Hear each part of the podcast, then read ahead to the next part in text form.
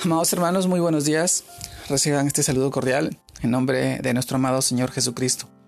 Y en este día de hoy, poder compartirles, permítanme, la reflexión de hoy día, el cual se titula Agua y pan de vida. Y este título nos lleva a reflexionar en el pasaje de Juan, capítulo 6, versículo 35, en la que nos dice, Jesús les dijo, Yo soy el pan de vida. El que a mí viene nunca tendrá hambre y el, que, y el que en mí cree no tendrá sed jamás. Juan capítulo 6, versículo 35. Amados hermanos, el título diría Agua y pan de vida. Esto nos lleva a reflexionar en este pasaje, en el cual nosotros trabajamos día a día, fuerte y disciplinadamente por conseguir el pan, la comida que perece, pero yo te hago una pregunta, ¿qué tanto trabajamos por hallar el alimento que da vida eterna? Jesús es el pan de vida y el agua viva que fluye para vida eterna. Por lo general nos pasamos la vida tratando de encontrar algo o alguien que nos complete o que nos haga sentir plenos, completos. Y es algo que nunca vamos a hallar en un ser humano.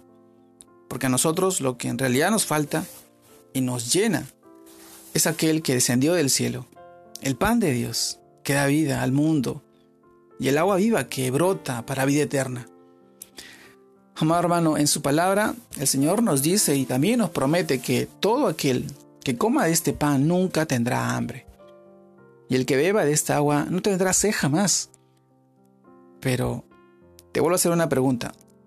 ¿Cómo comemos y cómo bebemos de este alimento? Pues ir a Jesús y creer en Él es la manera de comer el pan y de beber el agua.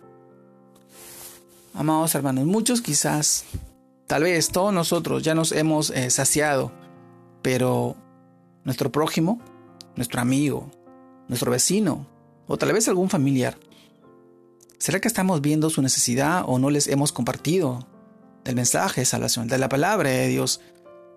En estos tiempos, ¿los estamos dejando morir? ¿Los estamos dejando de repente perderse en el camino? Amados hermanos, nuestro deber, así como lo hizo la mujer samaritana que fue saciada, es invitar a, conocer a Cristo, a todo aquel a que nosotros encontremos en el camino, en el trabajo, o por los lugares donde estemos eh, alrededor compartiendo de repente con amigos, hermanos, familiares.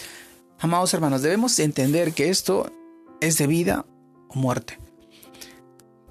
Pues el Señor claramente nos dice, vuestros padres comieron del maná en el desierto y murieron. Este es el pan que desciende del cielo para que el que de él come no muera. Juan capítulo 6 versículo 49-50. Palabras de nuestro amado Señor.